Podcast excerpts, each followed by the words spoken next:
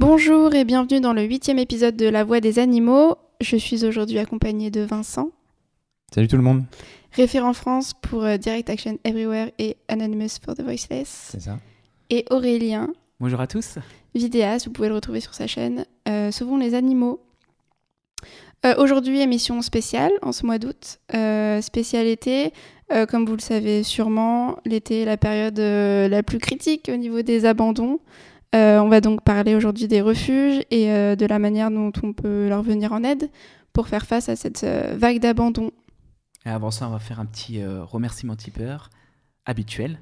donc, on va remercier Viviane, Jean-Yves et Pascal. Et je vous détailler un petit peu plus à quoi sert Tipeee en fait.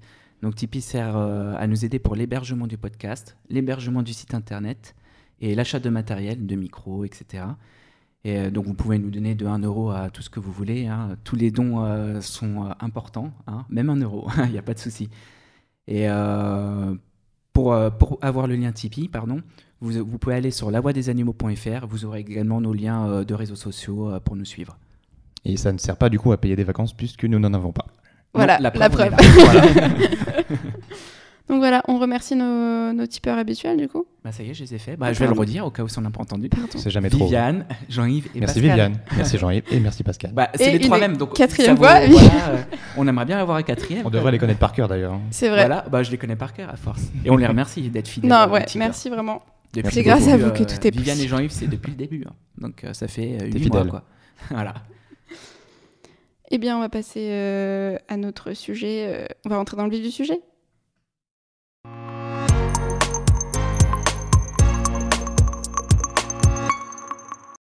Pour parler des refuges, nous avons un invité très spécial aujourd'hui, Patrick Sacco.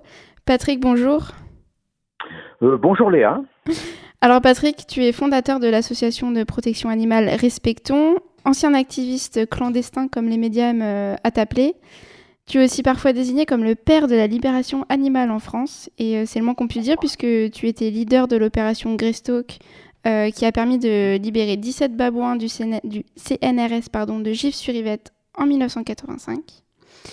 Euh, Aujourd'hui, on va pas, euh, on va pas uniquement parler de désobéissance civile, hein, mais on, on, te reçoit surtout pour euh, que tu nous présentes le travail de ton association. Est-ce que tu peux nous en dire un peu plus sur ce que tu fais pour les animaux avec Respectons? Alors, bon, déjà, c'est un éloge qui n'est pas forcément mérité, hein, puisque je suis un, un, citoyen euh, lambda. Hein, alors, bon, qu'on me désigne de telle ou telle manière, euh, ça me fait parfois plaisir, parfois euh, pas plaisir. Donc là, en l'occurrence, ça ne peut que me faire plaisir, mais bon, je, ah, pense parfait. que c'est pas forcément justifié. bon, ceci étant dit, euh, c'est vrai que bon, on a été amené dans les années 80, 90 à faire un certain nombre d'interventions euh, qui franchissait largement la ligne jaune, puisqu'on s'était rendu compte qu'à cette époque-là, les associations de protection animale qui existaient étaient toutes euh, un petit peu, un petit peu poussiéreuses, un petit peu démodé et, euh, bon, à vrai dire, n'avait qu'une utilité relative, enfin celle mais sur le plan efficacité, c'était un petit peu, un petit peu léger, et puis elle n'était pas forcément cohérente, puisque, euh, enfin, je pense que le principe du, respect de l'animal, hein, ou du moins celui de, la relation à l'animal, euh, passe par euh, justement le mot respect, respecter l'animal, ça veut dire quand même euh, éviter de le manger, éviter de l'emprisonner, éviter de lui faire subir des sévices, et ce que, sans le savoir, euh, la plupart du temps, les associations de protection animale faisaient. Donc on s'était un petit peu démarqué à l'époque, euh, bien que l'association n'existait pas encore, elle n'avait pas de nom, mais c'était plus un collectif informel, on s'était démarqué en s'étant rendu compte très vite que si on se contentait de demander poliment aux responsables politiques euh, l'interdiction des cirques, des, des zoos, des abattoirs, etc., on n'aurait pas grand-chose. Et finalement, euh, la seule solution, alors ça marche pas à tous les coups bien sûr, mais en tout cas, la solution que l'on souhaitait mettre en avant, c'était euh, agir un petit peu dans la marge, comme font aujourd'hui ceux qu'on appelle les activistes, hein, qui n'existaient pas euh, à cette époque-là. Et d'où euh, la libération d'un certain nombre d'animaux euh, de laboratoire et puis euh, d'intervention dans d'autres domaines qui étaient complètement exclus des circuits traditionnels de protestation. Aujourd'hui, donc respectons fonctionne avec les mêmes les mêmes objectifs, hein, c'est-à-dire c'est une association de pas de protection animale. Le mot protection me, me dérange toujours un petit peu, hein, puisque ça fait penser, ça, ça, me fait penser au grand frère qui, qui protège le petit frère. Ça me fait penser quand même à un esprit de, de condescendance vis-à-vis d'une espèce qu'on peut supposer plus faible. Mm. Et, et, c'est pas, c'est pas mon, c'est pas mon point de vue, c'est pas ma manière, ma manière de penser. Euh, J'ai plus envie de dire une association qui invite ou qui prône ou qui exige euh, ou qui ordonne selon le selon la teneur euh, selon l'intensité que l'on veut donner au mot respecter euh, l'animal. Donc c'est plus une, une, association de respect de l'animal, qui est multiforme, qui est multidirectionnelle, mais en gros qui essaie de au quotidien de respecter et de faire respecter euh, les besoins intrinsèques euh, de l'animal, c'est-à-dire pas le minimum vital. une vache, elle n'est pas faite pour passer sous le couteau du boucher, pas plus qu'un mouton. un oiseau, il n'est pas fait pour être enfermé derrière des barreaux métalliques. dans les dans les eaux, les animaux qui y sont n'ont pas leur place. enfin, les espèces n'ont pas été créées pour notre profit, pour que nous en tirions un bénéfice quelconque ou que nous les utilisions d'une manière quelconque au détriment de leur respect tout simplement et puis la plupart du temps de leur bien-être. Donc euh, pour cette raison-là, respectons prend euh, toutes les formes et puis euh, et puis essaie de trouver des moyens à chaque fois adaptés pour faire respecter ces, ces besoins élémentaires des animaux, ce qui est effectivement très difficile et qui passe la plupart du temps euh, au-dessus ou à côté plutôt euh, de, des, circuits euh, législatifs, des réglementations qui ont le mérite d'exister, qu'on utilise souvent, aussi souvent qu'on le peut, mais qui ont malheureusement comme énorme défaut, c'est de ne pas pouvoir être appliqués parce que étant appliqués par des humains, même s'ils sont euh, investis d'une autorité, d'un pouvoir quelconque, eh bien, ce sont néanmoins des humains et qui euh, privilégient toujours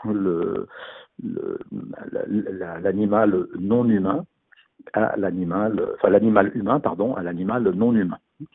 Et euh, quand il y a des, interventions qui sont demandées aux, aux gendarmes, par exemple, euh, bah, ils nous disent la plupart du temps, ok, on va y aller, mais euh, avant, on a des priorités. Il y a un cambriolage, il y a une, collision. Enfin, il y a toujours quelque chose qui est prioritaire et l'animal, passe toujours après. Donc, entre autres, pour ces raisons-là, on est souvent obligé de court-circuiter un petit peu ces, ces demandes euh, officielles d'intervention. Alors, on a, on a eu euh, l'occasion de recevoir Brigitte Gauthier dernièrement, cofondatrice de L214. Elle est notamment, enfin, l'association est notamment connue pour son travail de lobbying auprès des politiques. On a également évoqué la libération de l'éléphante Maya qui s'est faite mhm. du coup dans la légalité la plus totale. Est-ce que malgré ça, malgré les actions légales qui avancent et qui qui réussissent. Est-ce que, est-ce que tu, tu, tu, persistes à dire que, euh, que du coup la cause animale, le, le, le, droit des animaux ne, ne, pourra avancer que si les gens persistent à enfreindre la loi?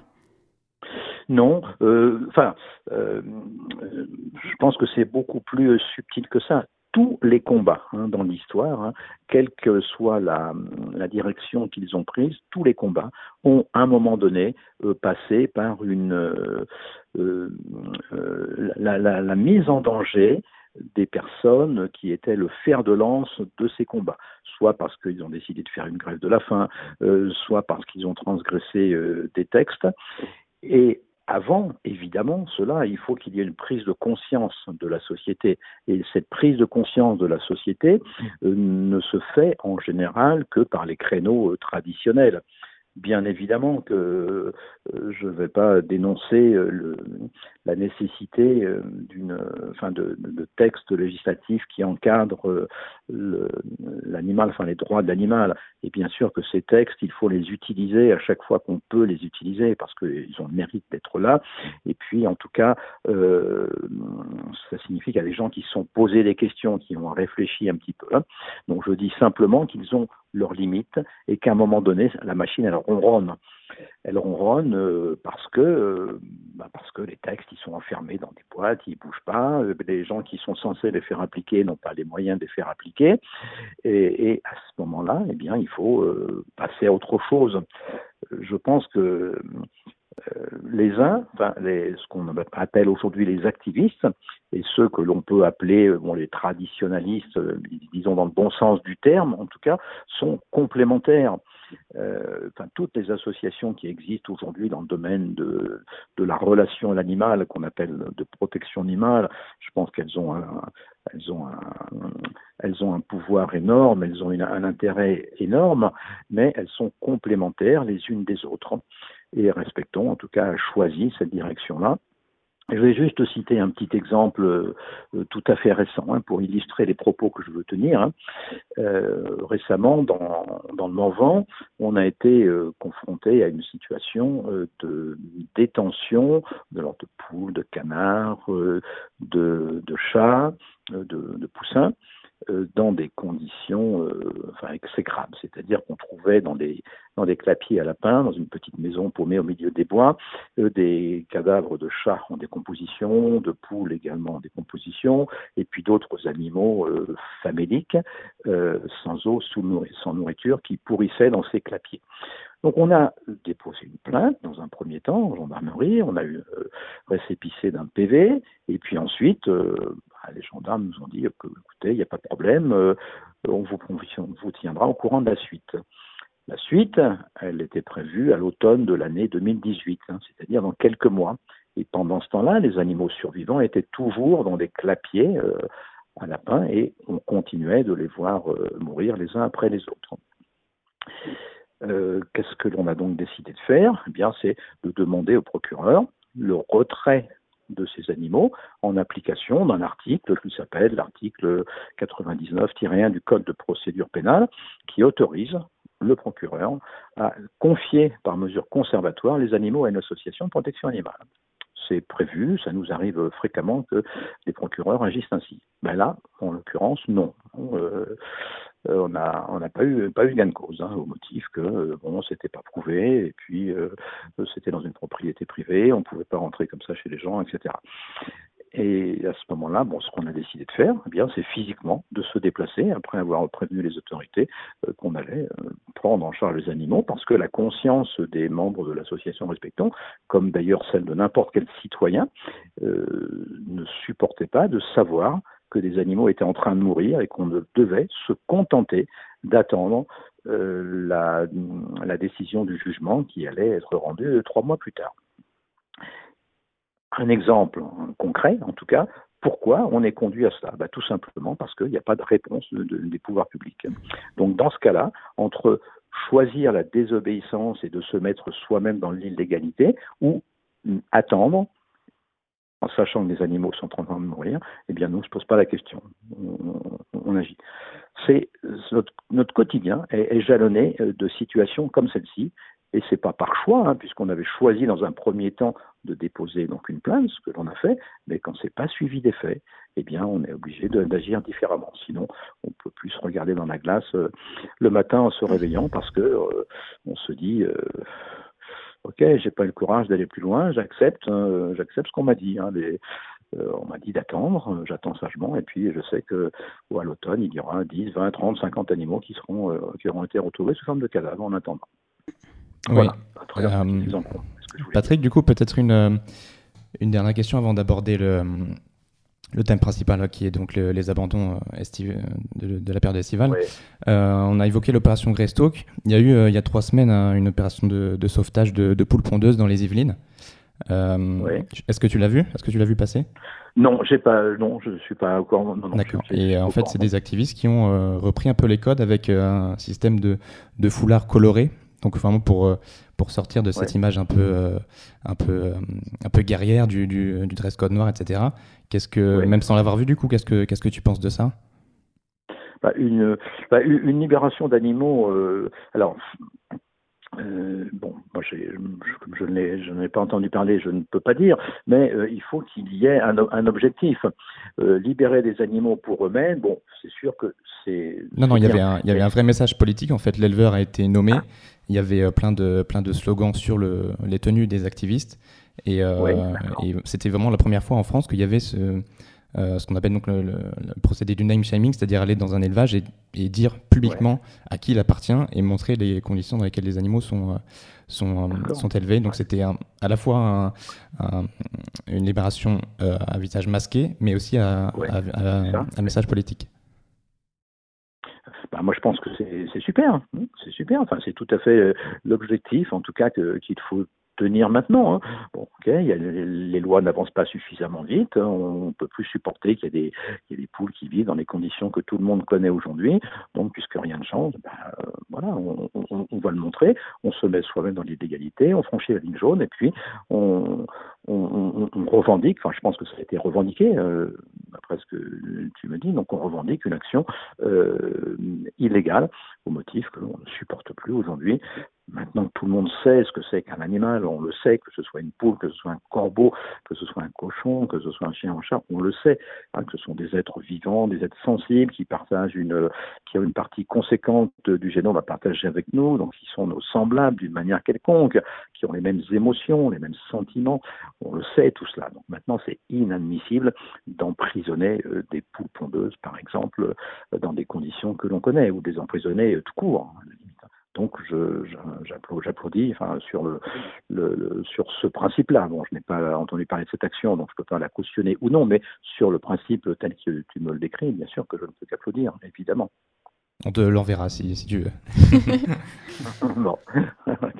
bon, alors on va pouvoir euh, du coup euh, rentrer dans le vif du sujet.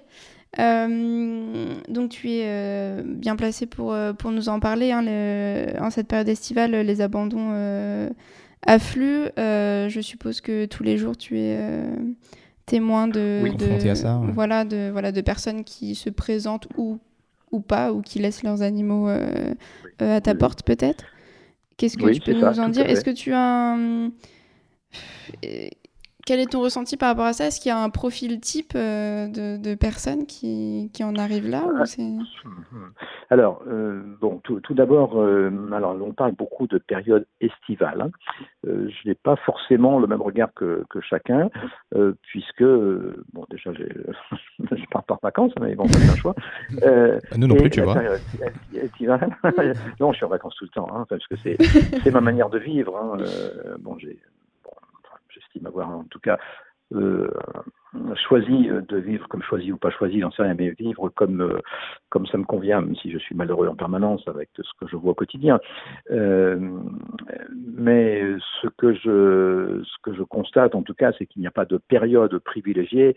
il n'y a pas de période particulière, et pas de période plus favorable. Il y a des abandons tous les jours de l'année, mmh. quasiment. Alors, certes, on, je pense que c'est un phénomène euh, médiatique. Euh, on en parle plus fréquemment. Oui, c'est un marronnier euh, maintenant.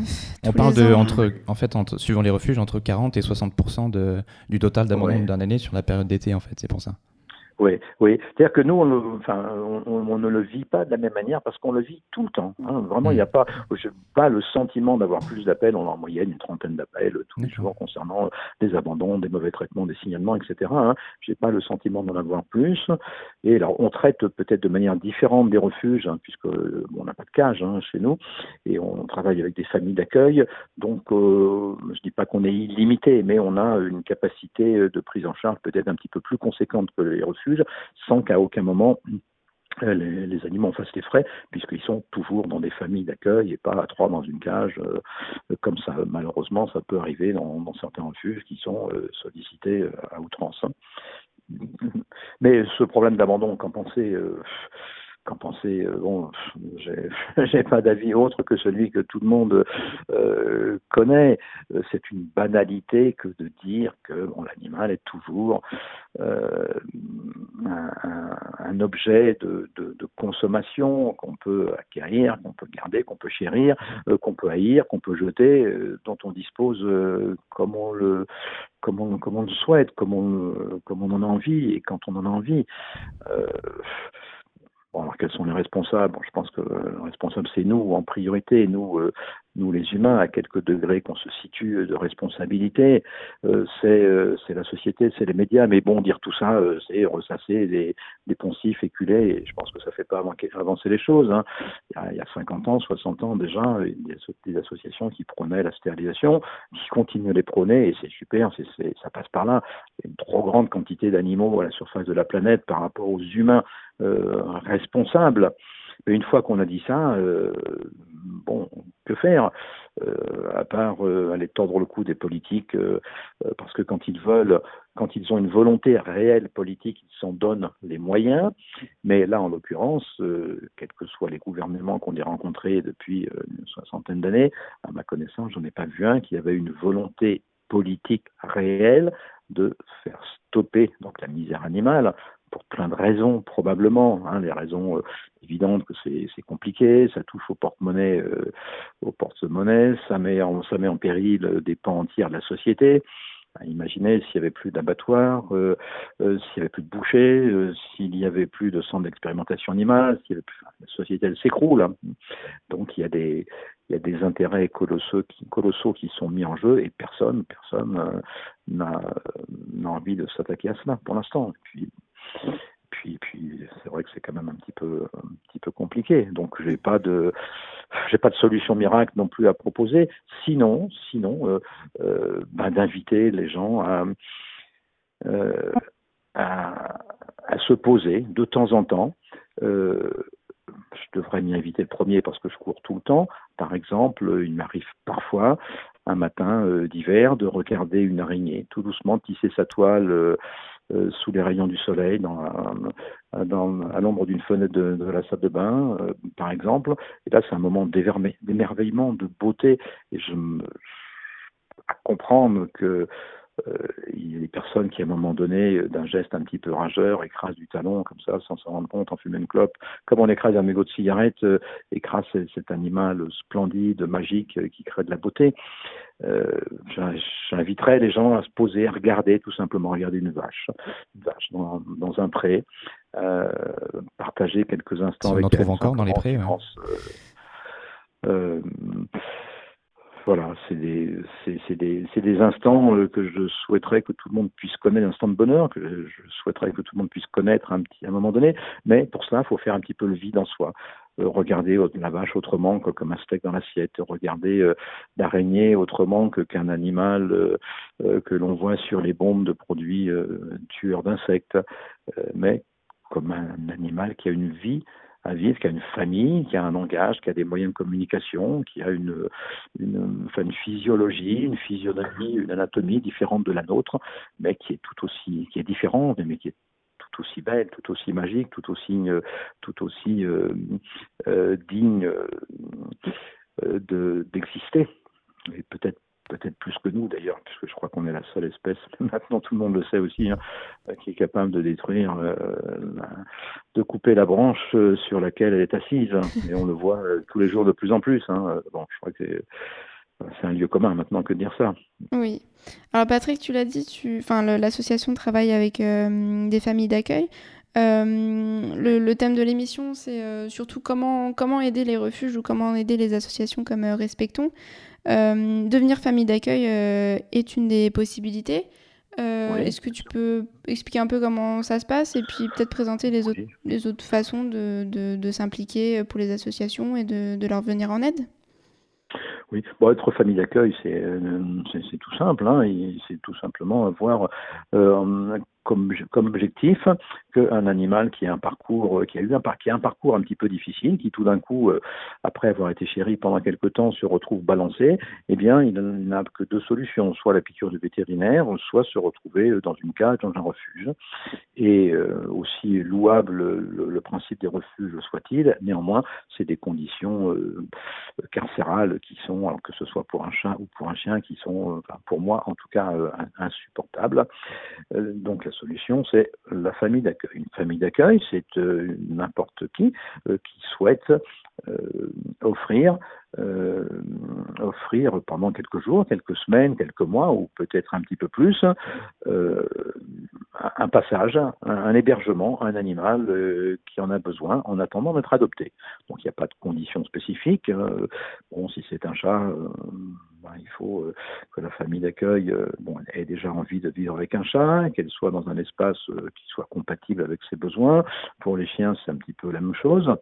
Et c'est toujours du cas, du cas par cas. On peut être famille d'accueil, on peut avoir envie plutôt d'être famille d'accueil, mais ne pas pouvoir, tout simplement parce qu'on a un mode de vie qui ne s'y prête pas je vois mal confier un chien en famille d'accueil à quelqu'un ben, qui euh, est obligé de gagner sa croûte en bossant 8 heures par jour ou 10 heures par jour et de laisser le chien tout seul dans un appart. Bon, déjà, ce sera un petit peu difficile pour lui, même s'il accepte les, ses conditions de détention, mais bon, très souvent, la, personne qui l'héberge se, heurte à des problèmes de, cohabitation, de destruction, euh, d'aboiement, parce que bon, le chien n'est pas fait pour ça non plus, pour être tout seul dans un appart pendant 8 heures par jour.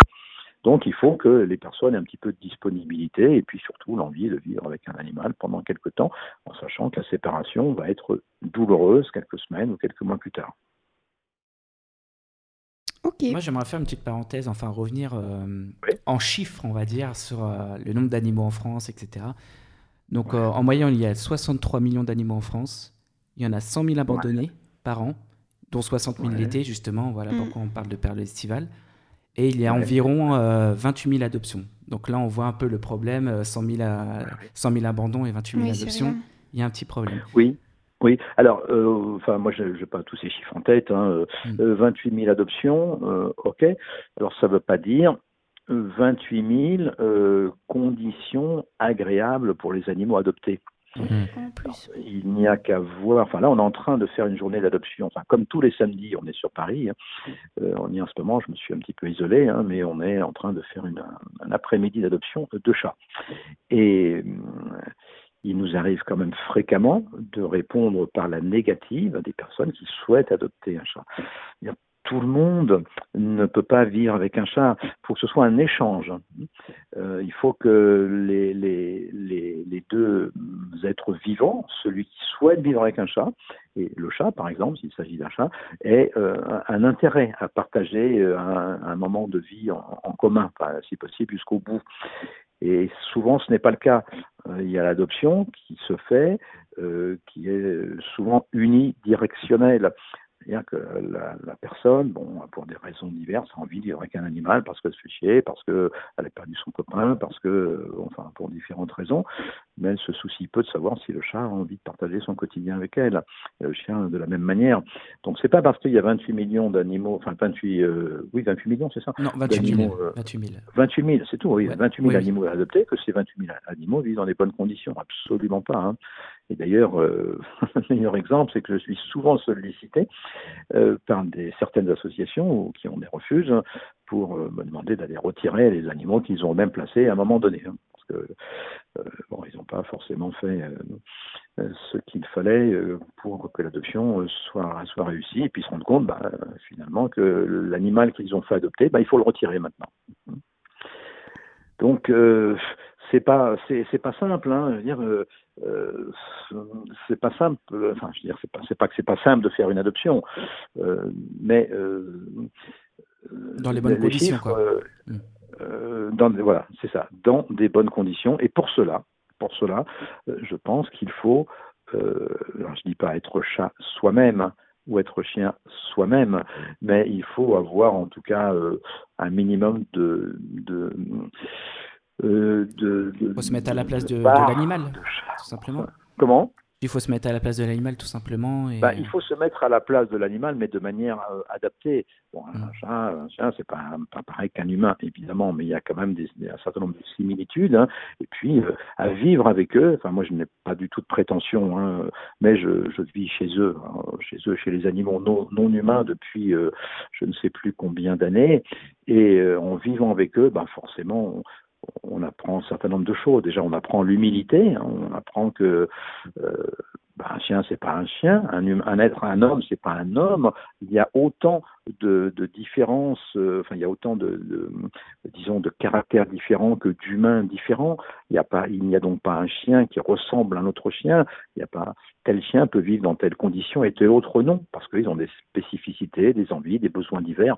pour les chats, c'est pareil. Je pense qu'il y a cette notion d'individualisation qu'il faut prendre en compte et que la plupart du temps, lors des adoptions, ces, ces, différences ne sont pas prises en compte, tout simplement parce que euh, quand les animaux vivent dans des cages, par exemple, que ce soit des chats ou des chiens, comment connaître les besoins d'un chien qui vit dans une cage? Mm. Comment savoir qui il est? C'est pas possible. Par contre, s'il vit dans une famille d'accueil pendant quelques mois, ben, la famille d'accueil arrive à découvrir euh, qui il est, quels sont ses besoins, ses ententes, euh, et c'est là qu'on arrive à, à, chercher, qu'on est amené à chercher, donc l'adoptant qui présente des caractéristiques compatibles avec les besoins de l'animal adopté. Et c'est seulement à cette condition-là que l'adoption a des chances de réussir. Mm. Et les animaux qui sont en refuge, c'est très difficile. Un chien qui est dans un refuge, comme on sait, il n'a qu'une envie, c'est de se tirer euh, et de bouffer tout ce qui passe en dehors de sa cage. Mais ça ne veut pas dire pour autant que c'est pas un chien qui ne sera pas compatible avec ses, avec ses copains, qui sera pas, qui n'aimera pas les chats, alors que si un chat qui passe devant, il a envie de bouffer. Et c'est, il y a toute une, enfin, une, enfin, un passage un petit peu obligé par euh, le, la cohabitation avec la, avec l'animal pour pouvoir, euh, pas vraiment se mettre à sa place, mais en tout cas euh, euh, parler un petit peu chat, parler un petit peu chien, parler un petit peu bon. Et pourquoi les gens euh, qui vont, euh, je pense à Jane Goodall, à bon, enfin toutes les personnes qui vont vivre là dans l'habitat euh, des, animaux de la faune sauvage, pourquoi ces personnes-là et seulement celles-là sont-elles qualifiées euh, pour parler juste, enfin un ton juste euh, de ces animaux? Bah, Tout simplement parce qu'elles se sont imprégnées de leur milieu, elles sont, elles sont allées vivre elles-mêmes là où ils vivent, où il y a encore un petit peu d'espace qui leur est réservé, et seulement de cette manière-là, elles arrivent à, les, comprendre un petit peu, en partageant leur existence, en s'immisçant dans leur milieu, elles arrivent à euh, savoir un petit peu qui ils sont. Et ça, c'est un ton juste qui parle. C'est pas celui de l'éthologue qui prend qui prend les animaux dans, pas, dans des conditions de détention euh, qui ne correspondent pas à ses besoins et qui après fait des discours euh, théoriques sur ce que c'est qu'un orang-outan ou ce que c'est qu'un chimpanzé, etc. Donc, ça passe par, c'est un petit peu le passage obligé, à mon avis, l'immersion dans le milieu naturel entre guillemets, parce que je ne sais plus tellement ce que ça veut dire ce mot nature aujourd'hui, hein, mais dans le milieu naturel entre guillemets de l'animal. Patrick, merci beaucoup pour euh, ces euh, précieuses pensées.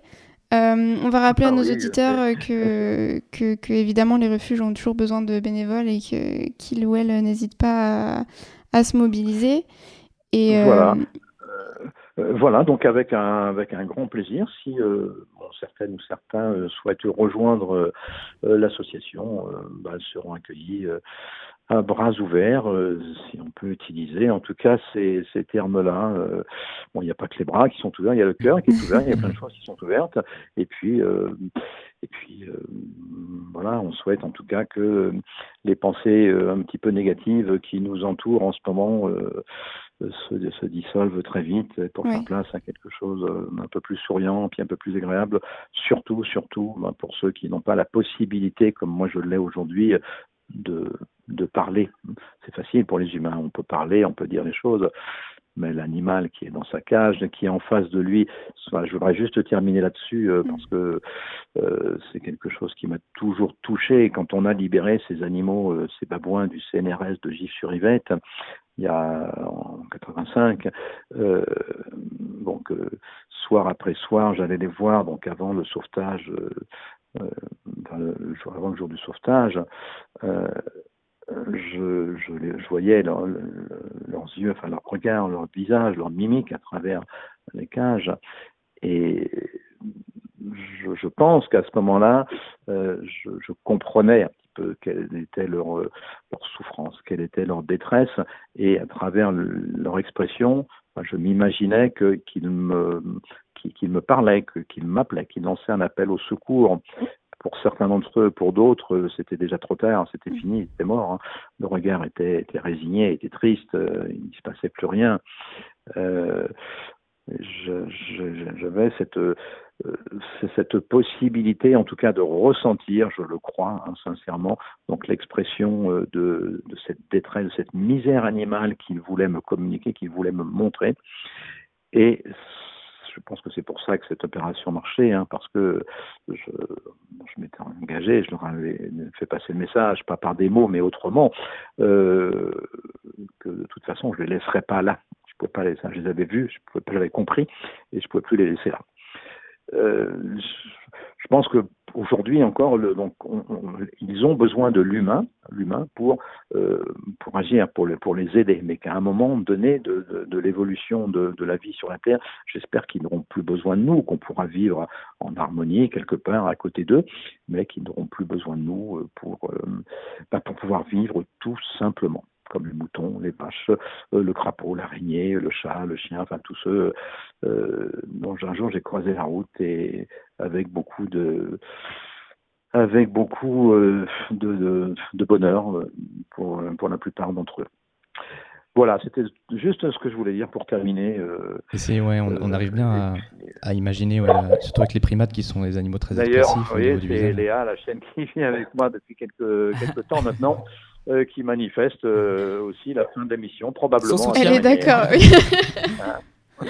bon, Léa, Léa soutien. bah, Léa, c'est notre présentatrice aussi, donc du coup, ça fait oui. bizarre. Du coup, oui, oui, oui j'ai fini, Patrick. ouais. bah, merci beaucoup, Patrick, en tout cas. Allez. Oui, merci, pour ton temps. Tu peux peut-être nous rappeler le... les, donc, les journées d'adoption Ah oui, tu peux nous rappeler. Tous les samedis, c'est vers Belleville, c'est ça? Alors, tous les samedis, non, nous, nous, ne sommes plus à Belleville. Nous sommes euh, rue euh, Henri Brisson, Brisson, B-R-I-2-S-O-N, c'est à la porte Montmartre. C'est dans un local qui nous est pour l'instant prêté et que l'on va partager à partir du mois de septembre avec un parti qui s'appelle euh, Europe Écologie Les Verts. Un petit parti euh, qui monte. et là, on y est depuis quelque temps. On y est tous les samedis après-midi pour des adoptions de chats de 14h à 20h à peu près. Super. Donc des chats uniquement, d'accord. Merci à toute l'équipe. Merci beaucoup, Patrick. Merci, Patrick. À une prochaine fois. De À bientôt. Merci, Au revoir. Merci, à bientôt. Au revoir. Alors bon, bah, on invite euh, tous les auditeurs et toutes les auditrices à retrouver l'association Respectons sur euh, les réseaux sociaux ou sur le terrain euh, directement pendant les journées d'adoption, par exemple. On vous rappelle aussi hein, quelques chiffres. en 2017, c'était 100 000 animaux abandonnés euh, et, les chiffres augmentent euh, d'année en année, donc euh, voilà, c'est quelque chose de, c'est un vrai problème. Et comme on a pu le dire, tous les animaux ne trouvent pas de, nouvelles maisons, donc. Et moi, j'avais fait un petit calcul avant le podcast. j'avais calculé pour une demi-heure, là on est en 37 minutes. j'avais calculé qu'en une demi-heure, il y avait 16 animaux abandonnés, donc voilà, pendant qu'on a fait ce podcast, je pense qu'on peut en rajouter un. Il y a eu 17 animaux abandonnés en France. Voilà. J'avais du coup une petite question à vous poser. Euh, oui.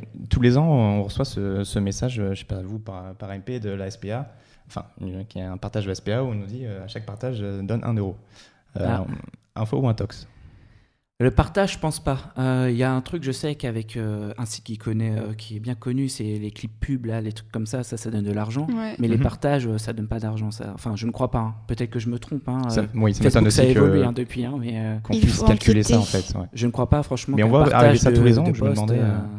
Je crois pas. juste un généreux donateur qui. Non, voilà, je pense qu'en partageant, forcément, plus on partage, plus il y a de gens qui vont être touchés, et qui vont faire un don. Donc, un partage, je ne pense pas. Je pense que c'est plus. Euh, une formule symbolique Voilà, une formule symbolique, dire ouais, si vous partagez, ça se trouve, cette hmm. personne va donner 10 euros, euh, ça sera votre euro en gros. Quoi. Voilà, Menez l'enquête. Voilà, non, non, mais je suis quasi sûr que les partages Facebook, ça. Mais ça permet de pouvoir faire passer le message et peut-être d'avoir des donateurs euh, potentiels. Bon, sur ce, euh, sur ce beau message d'espoir euh, de Patrick. euh, Ah oui, hein. C'était ouais, on, va, ouais, on va vous laisser. On vous souhaite de bonnes vacances. hein, C'est bientôt la rentrée, mais profitez des, des derniers. Dernière euh, semaine, ouais. Et oui. Et euh, bah, on vous retrouve le mois prochain, comme d'habitude. Eh oui, pour notre neuvième. Première Numéro 9. Oui, numéro 9. Merci à tous de nous avoir écoutés. À bientôt. Ciao.